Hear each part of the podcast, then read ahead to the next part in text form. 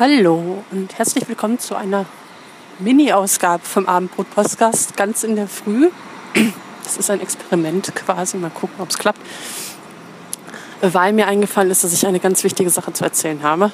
Heute ist der äh, äh, 9.2., also ein Dienstag, Karnevalsdienstag, Pfeilchendienstag, Fastnachtdienstag oder wie man ihn auch nennt, Pfannkuchentag. Yay! Und äh, soweit ich das verstanden habe, mein Datenvolumen ist schon aufgebraucht diesen Monat, ja, ja. Ähm, deswegen kann ich es jetzt nicht googeln. Ich meine aber mich zu erinnern, dass der Pfannkuchentag einfach daher kommt, wenn morgen ist ja Aschermittwoch, Beginn der äh, Fastenzeit.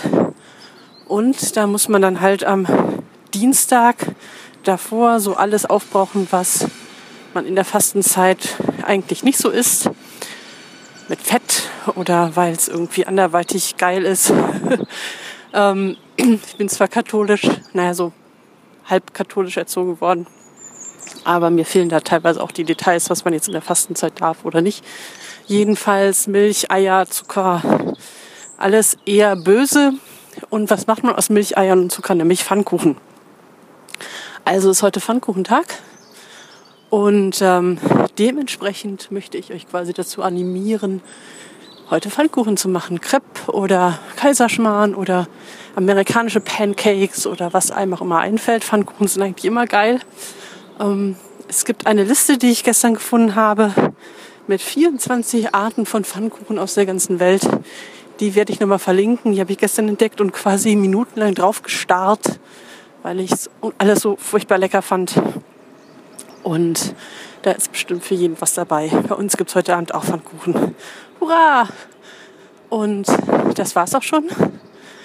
Die Mini-Ausgabe zum Pfannkuchentag, bei der ich gleich mal gucken werde, ob man sie überhaupt hören kann und wie ich sie dann möglichst schnell, sodass ihr alle euch noch vorbereiten könnt und Milch, Eier und Zucker kaufen könnt. Ein bisschen Mehl, Salz habt ihr hoffentlich, ein bisschen Butter, ach hatte ich schon gesagt.